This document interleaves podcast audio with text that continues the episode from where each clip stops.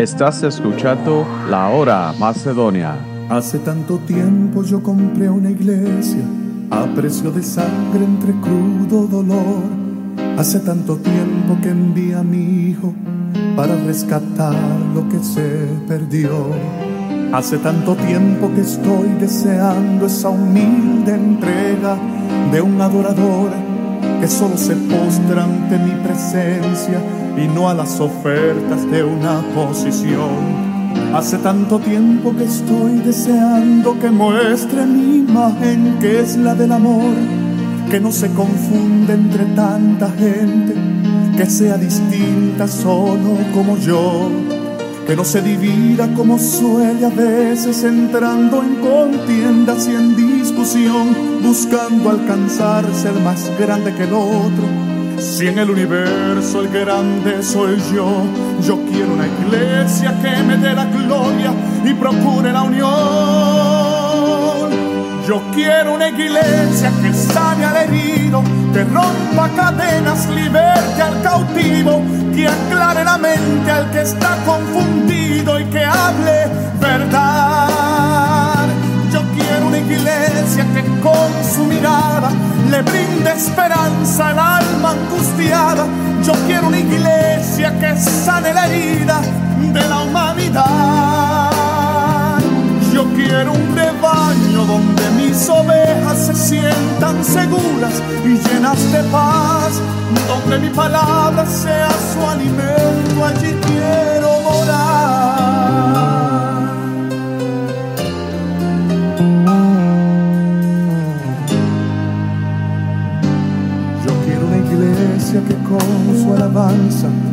perfume mi trono, me dé ese lugar.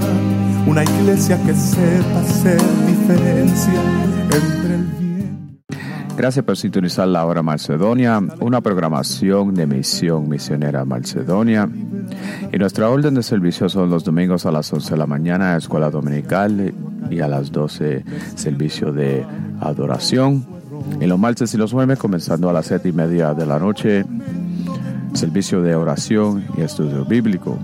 Y nuestra dirección es el 3401 norte de la calle 7, Filadelfia, Pensilvania 19140. Y nuestro número de teléfono es 215-226-5474. Y si lo quiere enviar un correo electrónico, lo puede enviar a la misión macedonia gmail.com. Si lo quiere buscar en las redes sociales, me puede buscar debajo de la hora Macedonia o Misión Misionera Macedonia. En esta tarde vamos a comenzar nuestra predicación con su alfitrón, el reverendo Alfredo González.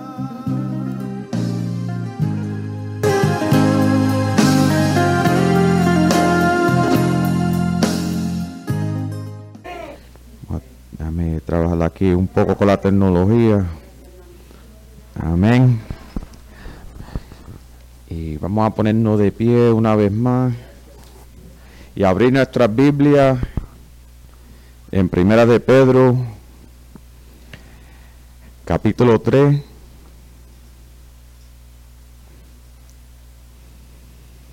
Igual el, el versículo 7.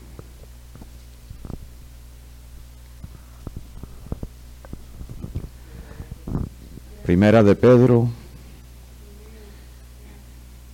capítulo 3, verso 7. Amén. Y la palabra de Dios se lee así en el nombre del Padre, del Hijo y del Espíritu Santo.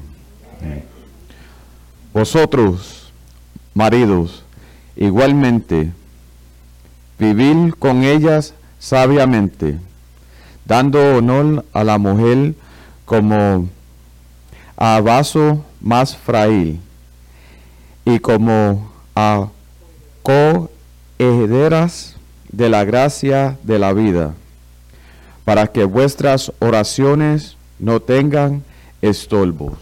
Amén. Oremos. Lord, Heavenly Father, in the name of your Son, Jesus Christ, we thank you, Lord, Heavenly Father, for bringing us here today, Lord, Heavenly Father, to listen to your word, Lord, in the name of Jesus. And I ask you, Lord Heavenly Father, at this time that you open up our minds and our hearts, Lord Heavenly Father, to receive your word, Lord Heavenly Father, and put this word into practice, Lord Heavenly Father, and to be filled, Lord Heavenly Father, with the Holy Spirit, so that we could continue, Lord Heavenly Father, doing your work, Lord, and putting this word into practice and living this word, Lord. In Jesus' name we pray. Amen and amen. ¿Se puede sentar, hermano?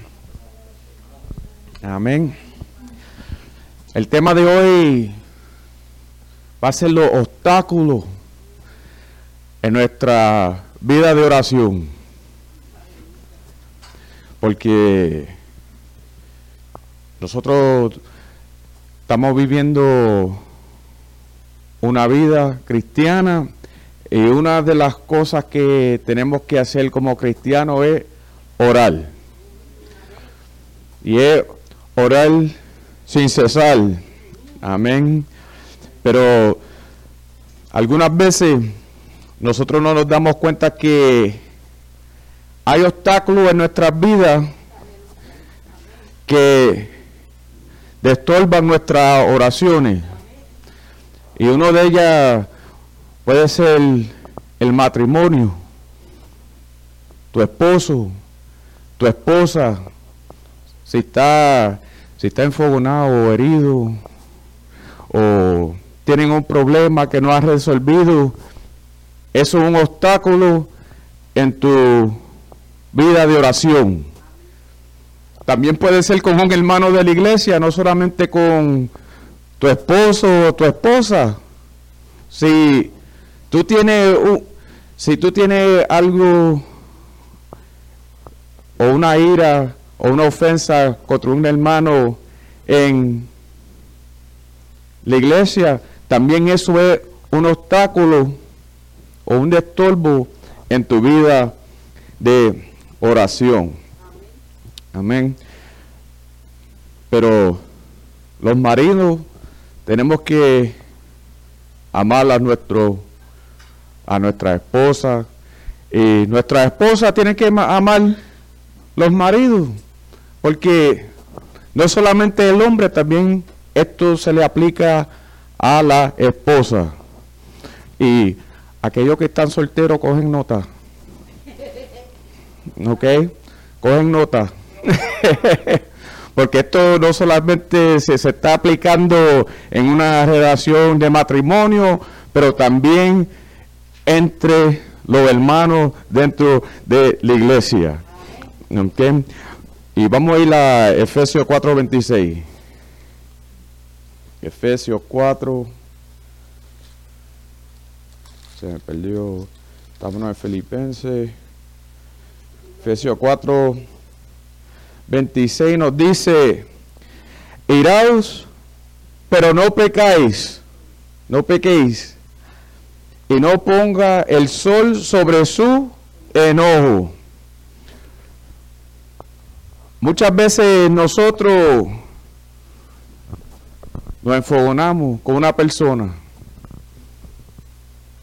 y debe de resolver el problema en ese momento, nosotros vamos enfogonados y estamos enfogonados todo el día. Llega la noche, nos acostamos, estamos enfogonados. Después no podemos dormir. Después no podemos dormir porque la mente, el enemigo es sabio. La mente nos corre. Cuando yo veo a esta persona mañana, yo le voy a decir esto, esto, esto, esto, esto, esto, esto, esto, y lo voy a poner derecho. Y te está corriendo el corazón, te está corriendo la mente. Le voy a meter un puño cuando lo vea. Y eso es lo que, lo que la hermana dijo, que nos está enfermando a nosotros. Nos da ansiedad porque ahora queremos gritarle a esta persona. Queremos caerle encima a esta persona con nuestras palabras. Y eso es un destorbo en nuestra vida de oración.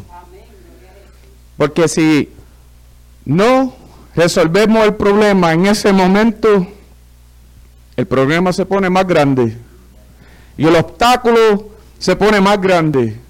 y más grande. Y por eso que el enemigo dice, oh, me abrieron la puerta. Por eso que la palabra de Dios nos dice que te puedes enfogonar. Jesucristo, cuando entró al templo, no se enfogonó y viró las mesas que estaban haciendo el templo un den, un den de, ladrones un templo, un templo de ladrones por estar vendiendo cosas dentro de, del templo. Él no se enfogonó. Sí, uno se puede enfogonar, pero hay que saber también cuando terminar todo. Porque si nosotros nos acostamos a dormir y nos levantamos enfogonados, te acostaste enfogonado, te le va a levantar peor que la guerra va a seguir el próximo día. Y el enemigo usa eso para poner un obstáculo en nuestras vidas de oración.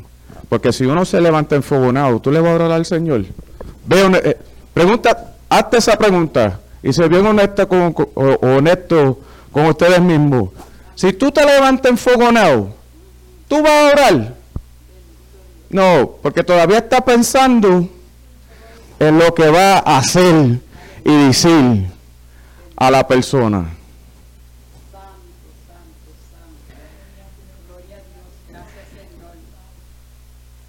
Esto es como los tres amigos de Job. En el libro de Job, verso, este, capítulo 43, ah, perdona, 42.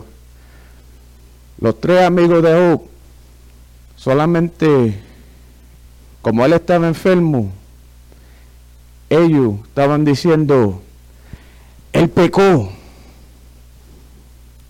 él está enfermo, él pecó, algo él hizo, que, la condición de él está bien mala, por eso que él está enfermo, y Dios no lo está sanando, ese pecado tiene que ser bien grande bien grande.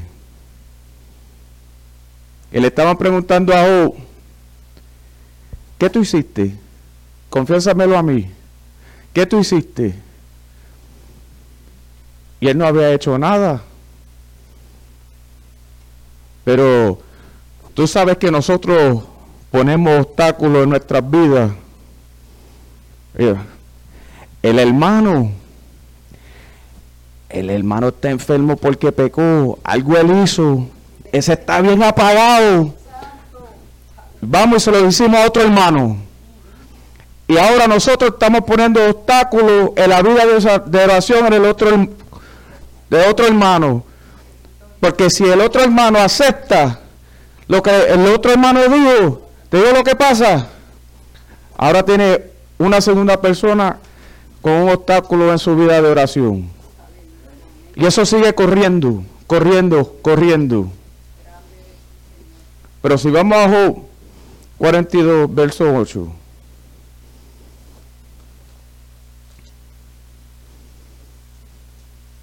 A Job 42, que es el último capítulo, verso 8,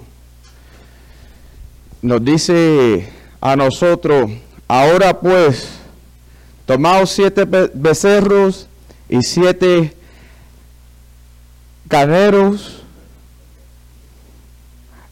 carneros, y ar, a mi selvio y ofrende holocausto por vosotros, y mi selvio, mi selvio, siervo Job, orará por vosotros, porque de cierto, del cierto, ale atenderé por nos tratarlos alfrentosamente por cuanto no sabéis hablar de mí con rectitud como mi siervo Job. Por ello decir todas esas cosas de él. Ellos no estaban hablando, no estaban hablando bien de él. Ahora, para que el Señor oiga las oraciones de ellos, ellos tienen que hacer 42 sacrificios. Mira el número, porque son tres amigos, siete becerros, siete carneros más tres, 14, 3, 42. ¿Y qué versículo estamos? En el 42. 42 sacrificios hay que hacer. Y el hombre recto, el selvio, que el selvo, el siervo que estaba pecando o tenía un pecado o hizo algo por estar enfermo, solamente Dios va a oír la oración de él para que sus amigos tuvieran bien delante del Señor. Hoy en día tenemos que hacer tanto sacrificio. No, porque ya se hizo un solo sacrificio que fue Jesucristo. Y ahora nosotros podemos ir delante de Jesucristo y resolver nuestra situación con Él en el nombre de Jesús.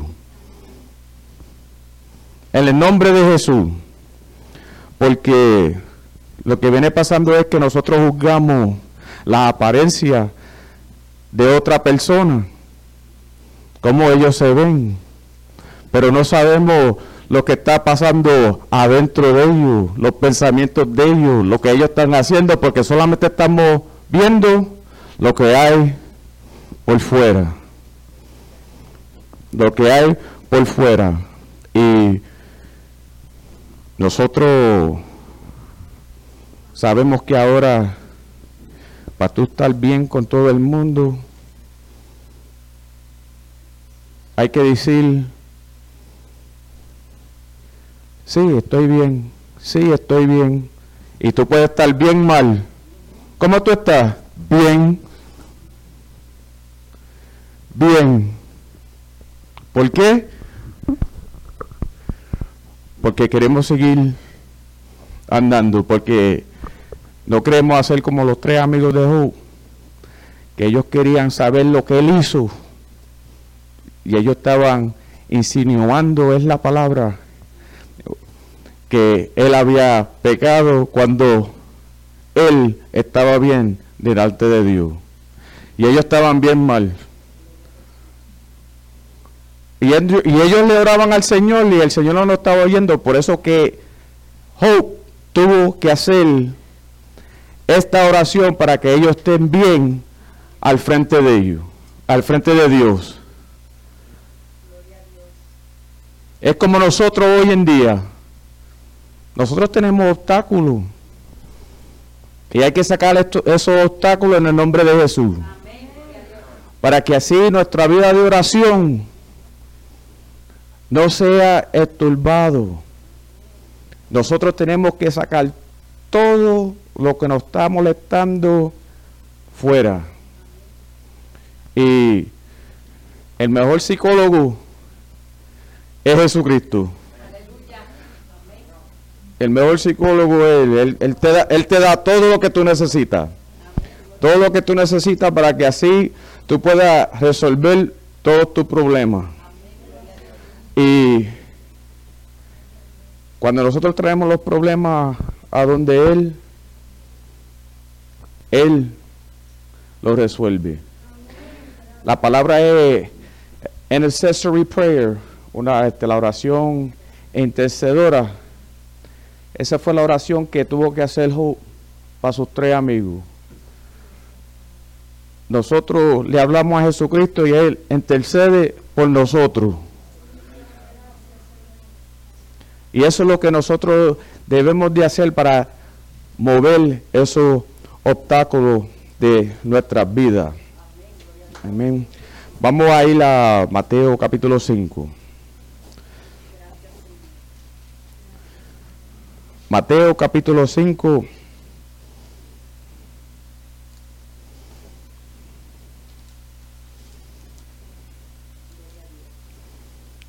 Verso 23 y 24 nos dice, por tanto, si traes tu ofrenda al altar y ahí te acuerdas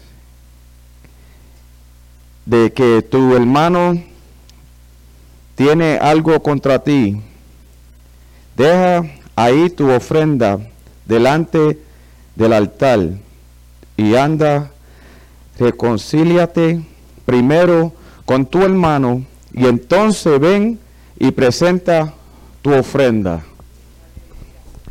Cuando nosotros hicimos la palabra ofrenda, lo primero que nosotros decimos, dinero. No, no es dinero. Cuando tú empiezas a orar, eso es una ofrenda para el Señor. Cuando tú estás ah, ayunando, eso es una ofrenda para el Señor.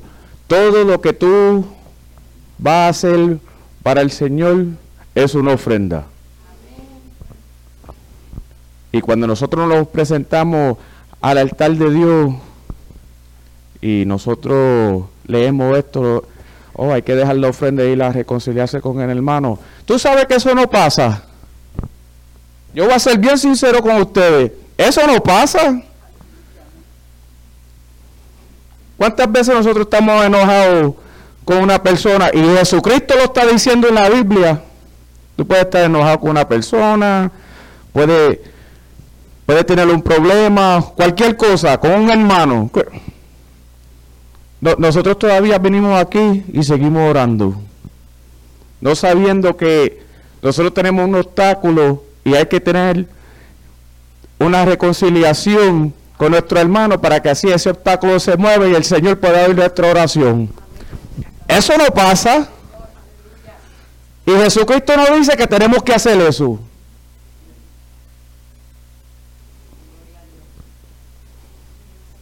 ¿Quién está mintiendo? ¿Yo Jesucristo?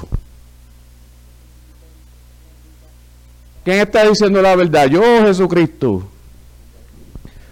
Porque Él dijo que teníamos que reconciliarte, dejar la ofrenda. Pero cuando nosotros, cuando nosotros lo recordemos que, ay, yo ofendí a mi hermano, déjame ir pedirle perdón. Y hay que ir a hablar y después venir para, para atrás. Por eso que dice, y después ir ir para atrás, en el verso 24, al altar con tu ofrenda. Y, y entonces el Señor va a decir, ok, ahora te oigo. Removiste el obstáculo, el problema. Pero eso no pasa hoy en día. Nosotros seguimos con nuestro problema, con nuestro obstáculo al frente y seguimos orándole al Señor pidiéndole al Señor y tenemos un destorbo, un obstáculo al frente de nosotros en nuestra vida de oración. Y nosotros tenemos que remover todo eso. Y algunas veces tenemos que pedir perdón al hermano, a la esposa, al esposo, por todo lo que nosotros pensamos, decimos de ellos los que están casados, ¿cuánto, ¿cuántas veces tú has hecho esta oración? Ay Señor, quítamela del lado o quítamelo del lado.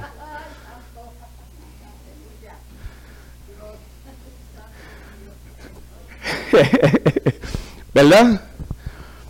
Quítamela del lado, Señor, o quítamelo del lado, Señor.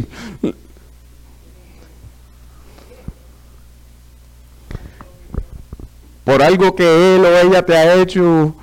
Nosotros decimos eso, ¿verdad? Ahora lo que tú estás haciendo es practicando la oración, porque ya pusiste el obstáculo. y ahora hay que pedir perdón. Y algunas veces nosotros decimos, ay Señor, sácame este, este hermano al frente de mí. Sácame este hermano del frente de mí. Nosotros decimos eso, ¿verdad? ¿Verdad? Sácame este hermano me tiene cansado. O sea, un obstáculo que tú ahora está, ahora tú estás practicando la oración. te pusiste el obstáculo, ahora tienes que ir a...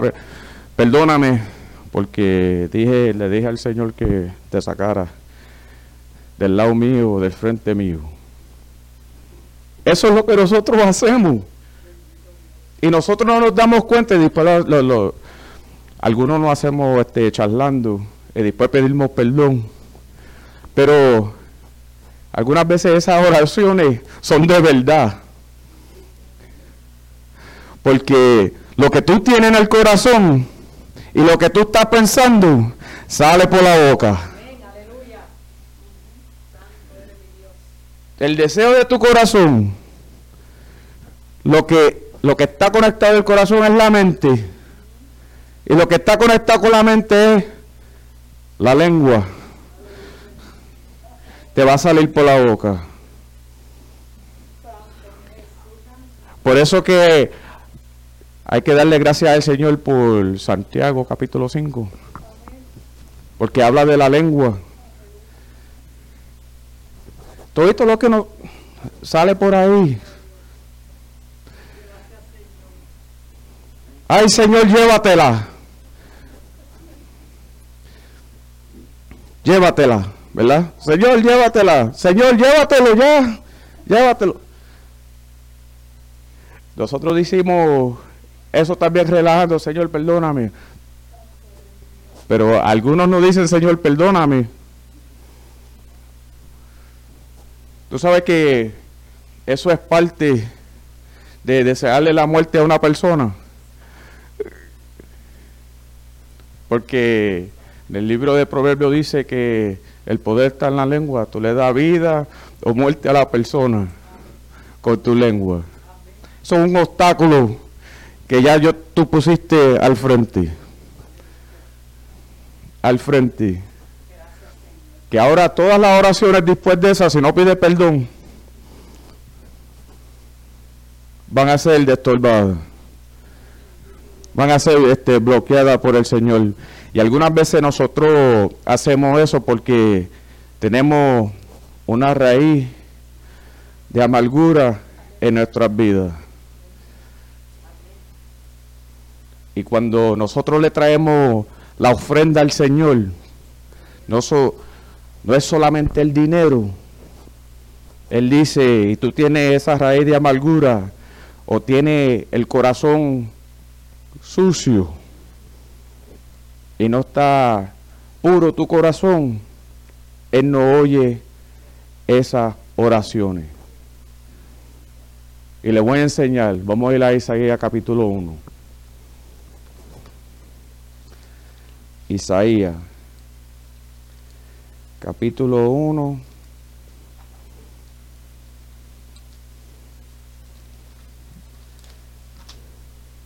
Verso 15 nos dice, cuando extendiste vuestras manos, yo esconderé de vosotros mis ojos. Asimismo, cuando multipliques la oración, yo no oiré. Llena están tu sangre vuestras manos. Llenas está de sangre vuestras manos.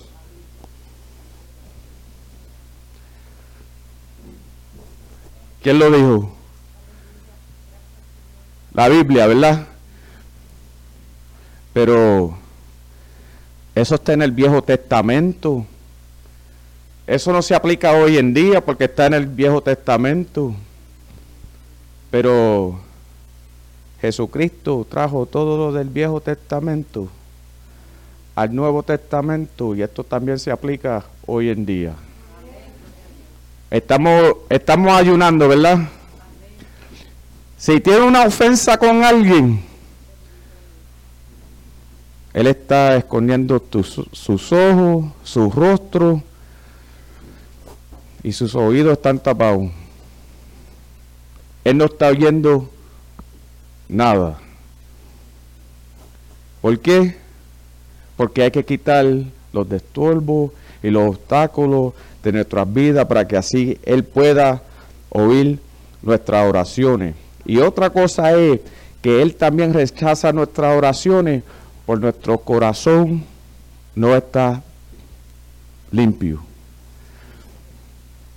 Cuando tu corazón no está limpio, lo que tú estás haciendo es practicando. eres un religioso.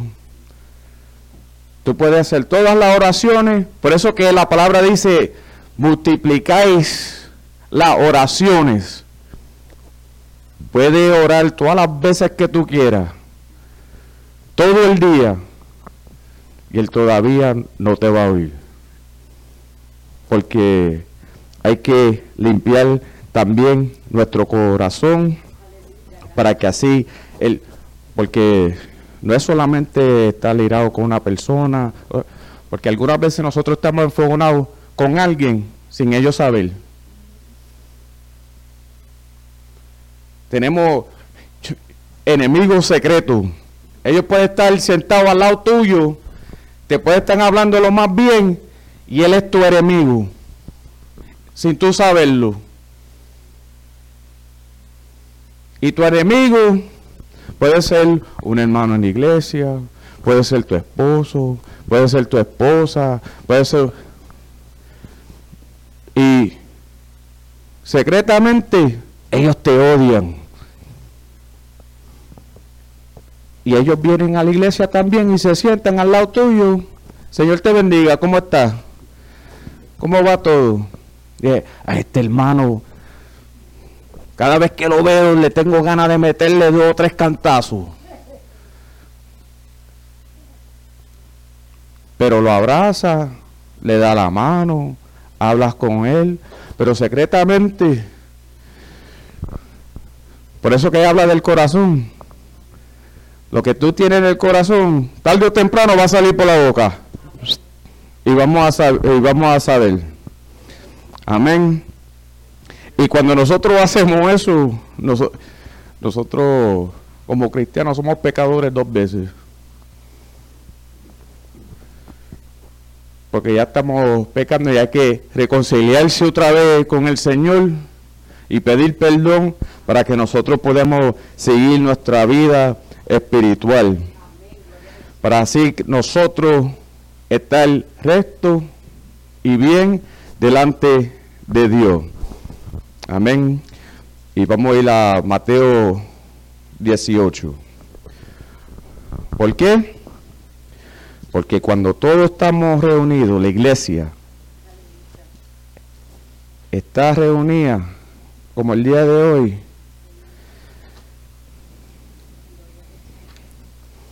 todos tienen que estar en acuerdo. Amén. Mateo 18, 19 nos dice, otra vez os digo, que si dos de vosotros se pusieren de acuerdo en la tierra acerca del, de cualquiera cosa que pidieren, les será hecho por mí, Padre, que está en los cielos. Todos los obstáculos, si los si están fuera, no tenemos ningún disturbo, ni nada, estamos de acuerdo que nuestra familia esté sana, estamos de acuerdo que tenemos que crecer espiritualmente. Todo eso el Señor lo recibe cuando todos nosotros estamos juntos aquí en su templo. Todo eso Él lo recibe. Pero la iglesia tiene que estar no solamente unánime, pero tenemos que tener una disciplina. Tenemos que estar constantemente chequeándonos nosotros mismos para ver si estamos bien. Porque si no estamos de acuerdo de algo, pues no todo va a salir bien. Todo tiene que estar, remover todas las ofensas, remover todos los obstáculos, para que así nosotros podemos obtener lo que nosotros queremos en oración. Lo dice ahí en la palabra. Todo lo que tú pidas, lo que pidieses, mi Padre te lo dará. Y no lo dije yo, lo dijo Jesucristo. Lo que tenemos que hacer es chequear nuestro corazón. En Salmo 1.39, verso 1, y también en Salmo 39, verso 23 y 24, dice que conriñe mi corazón y todo y todo malo lo que haya que lo saque y que me siga en el camino recto. Lo estoy paraphrasing. Para seguir en el camino recto. Todos los destorbos de tu vida fuera en el nombre de Jesús. Para que así nuestra vida de oración sea más poderosa. Y eso es parte del crecimiento espiritual. Y nosotros decimos que la oración es el cuco de los cristianos, ¿verdad? Que es lo menos que nosotros hacemos.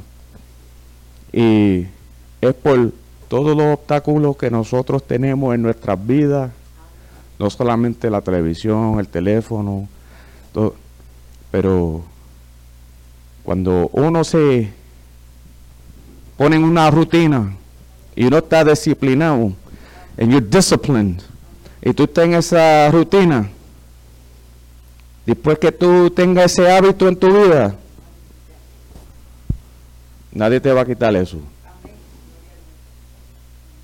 Porque nosotros le pasamos a muchas personas por el lado todos los días y le decimos, hey, how you doing? Y ellos te dicen, fine. Tú los conoces bien a ellos, bien. ¿Tú los conoces bien? No, solamente cuando los ves le preguntan, hey, how you doing? Ah, I'm fine. Solamente nos conoce por encima, porque lo ve. Así es que muchos de nosotros conocemos a Jesucristo por encima. Que solamente vamos donde Él cuando tenemos un problema y cuando estamos lo más bien, nos olvidamos de Él. Se nos olvida orar. Pero cuando tenemos un problema, una situación, una aflicción, estamos orando otra vez. Y solamente conocemos a Jesucristo por encima nada más. No tenemos una relación con Él íntima. No tenemos una, una conexión con Él constantemente. Y ese es el problema que nosotros tenemos en el día de hoy, que tenemos que estar conectados con el poder de Dios a través de la oración. Y hay que quitar todos esos obstáculos de nuestras vidas. Amén. Bueno, vamos a ponernos de pie.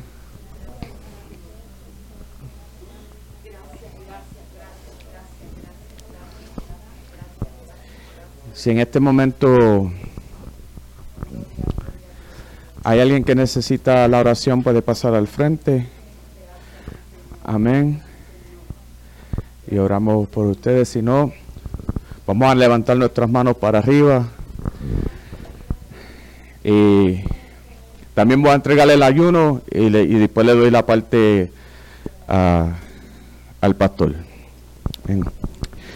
Lord Heavenly Father, in the name of your Son Jesus Christ, we thank you, Lord Heavenly Father, for the word that you have given us here today, Lord, in the name of Jesus.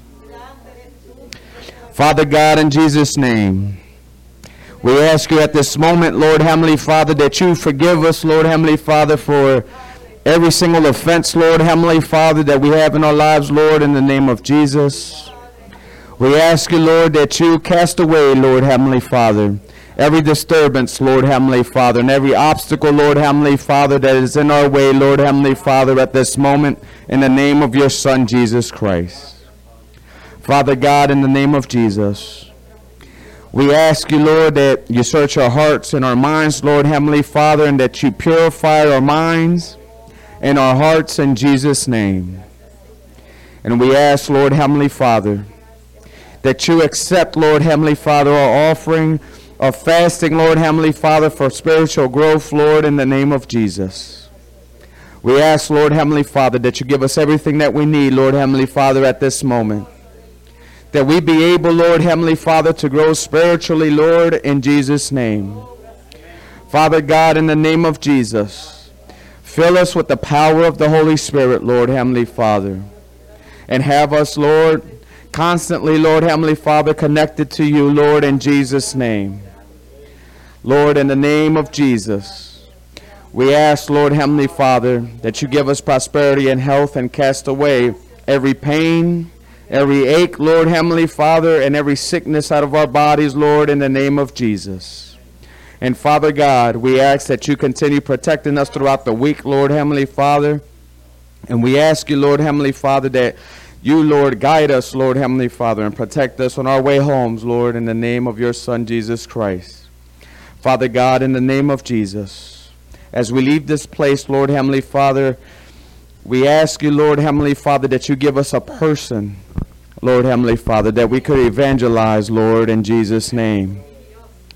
One person a day, Lord Heavenly Father, we ask you for, in the name of Jesus.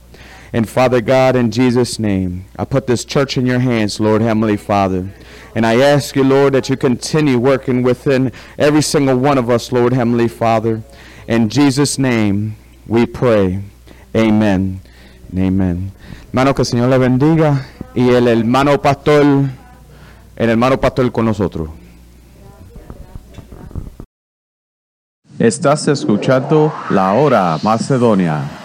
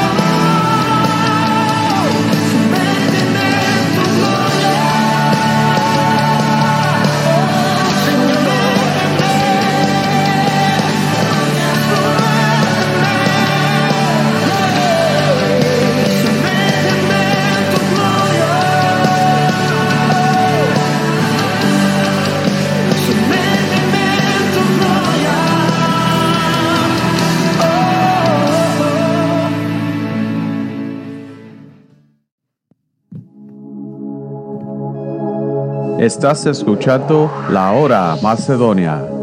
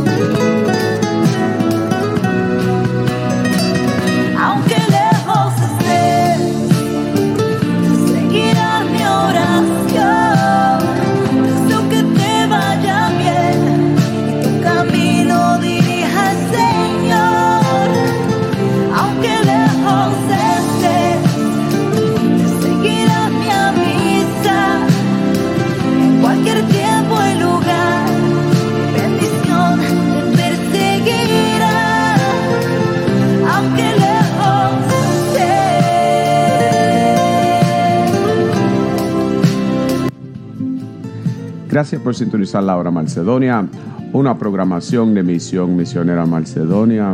Y nos vemos el próximo domingo a las 4 de la tarde en la única 1680 AM, La Grande.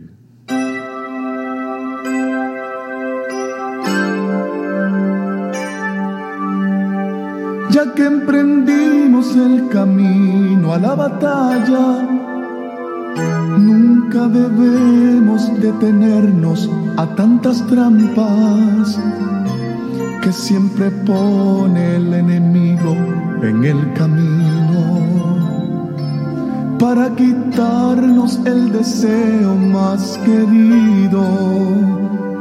Hay que tener gran valentía y sentimientos y un corazón lleno de amor, lleno de paz, para decirle a tanta gente que se pierde, que solo Dios les puede dar lo que hoy no tienen. Hay tanta gente que se pierden sin saber que hay una fuente de esperanza y nueva vida que fue encarnada para morir por sus pecados en una cruz donde allí fue crucificado. Allí murió por ti, por mí, frente a aquel pueblo que le injuriaba y le castigaba sin piedad. Y por sus labios transitaron unas palabras que fueron muestra de su amor y gran bondad.